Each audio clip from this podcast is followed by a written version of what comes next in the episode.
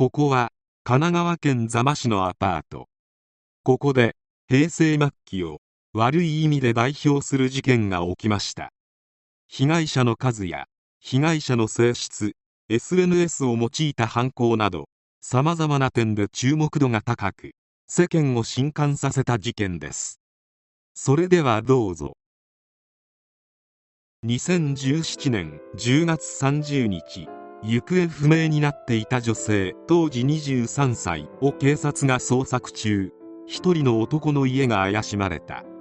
そして調べてみるとその行方不明になっていた女性は変わり果てた姿で発見された。しかし女性が見つかったこと以上に恐ろしい事実が発覚。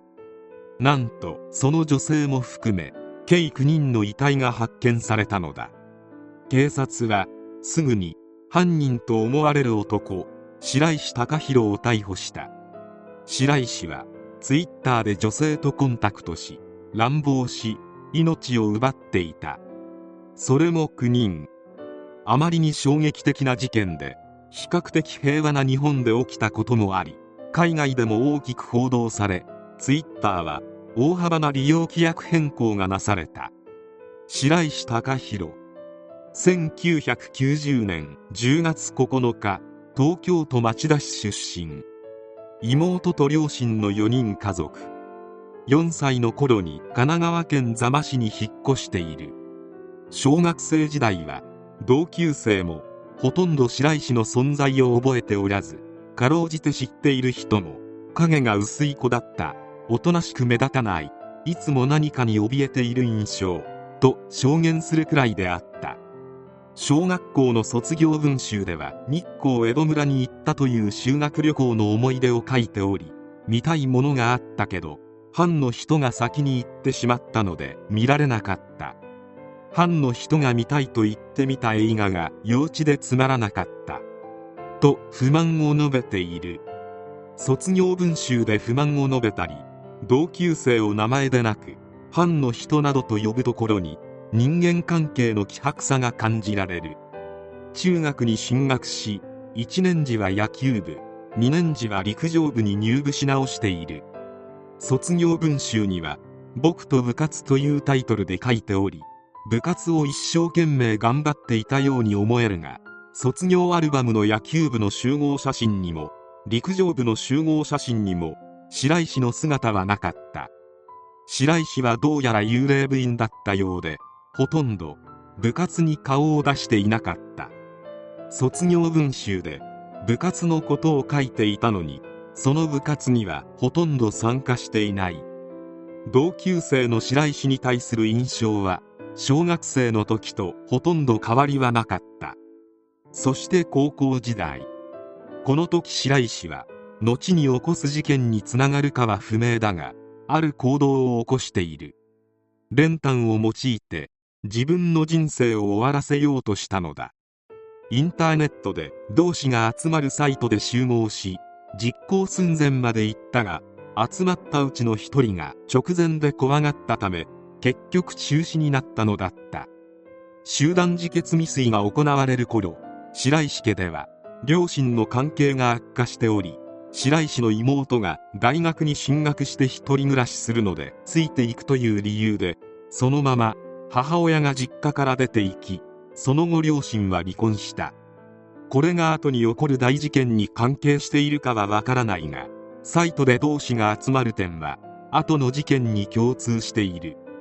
2009年に高校を卒業した白石は高校時代からアルバイトしていた地元のスーパーにそのまま就職。このスーパーではトラブルもなく2年以上勤めた。自己都合で退職後横浜のいろいろな会社を転々とするがいずれも何ヶ月も働かず退職を繰り返している。中には2日で無断退職している職場もあった。ふらふらしていた時にアルバイトで知り合っていた半グレの男に歌舞伎町の夜に働く女性をスカウトする仕事を紹介される。小中学生時代の控えめな性格からすると意外だがスカウトとしての成績は上々だった。しかしもともとグレーな職種であることから2017年2月職業安定法違反の疑いで逮捕。懲役1年2月執行猶予3年の有罪判決を受けている。この判決以降はほとんど仕事をすることもなく実家から少し離れた座間市のアパートに引っ越している。そしてこのアパートこそが今回の事件の舞台となる。白石はこの時期からツイッターを利用し始めており人生を終わらせたい願望のある女性らと交流をするようになる。また白石はインターネットを中心に自ら命を絶つための知識を勉強しその知識を先日の女性らに披露していた。そして事件は始まる。時系列は少しずれるがそもそも舞台となったアパートに入居するには口座に一定の金額があることが求められていた。しかし白石にそんなお金はなかったためツイッターで出会った女性がかなりの額の貯金をしていることを知り不動産の審査に通らない旨を説明し約50万円をその女性から借りた。すると白石はその50万円を返したくないと思ったためどうすれば返さずに済むかと考え8月18日その女性の命を奪ってしまう。息を引き取った後白石は乱暴しており今度はそれが目的となって2人目以降の被害者が出ることになる。その被害者の数は9人。そして白石は逮捕された。被害者の数とそのあまりに猟奇的な手口により白石の人間性について世間は大きな関心を寄せたが精神鑑定でもほとんど問題はなく一貫して目的にかなった行動をとっており精神的な問題もなかったとして刑事責任能力ありと判断された。遺族らの主張もあり極刑求刑。2020年12月15日当然のように極刑判決が下された。白石は控訴しないことを表明していたが弁護人が判決を不服として控訴。しかし白石本人が取り下げたため極刑は確定した。事件に利用されたツイッターにも大きな影響を与えた。運用ルールに自らを傷つけたり命を投げ出すような投稿を発見した場合は助長や扇動を禁じるとの文言を追加した。また白石は変わり果てた女性らを保管する際に猫砂やクーラーボックスを使っておりこれらの情報をネットで質問し回答を得た形跡がある。平成末期を代表する衝撃的な事件で多くの人の記憶に残る事件である。また被害者らは若く SNS を利用してターゲッティングされたことから誰でも被害者になりうる事件であった。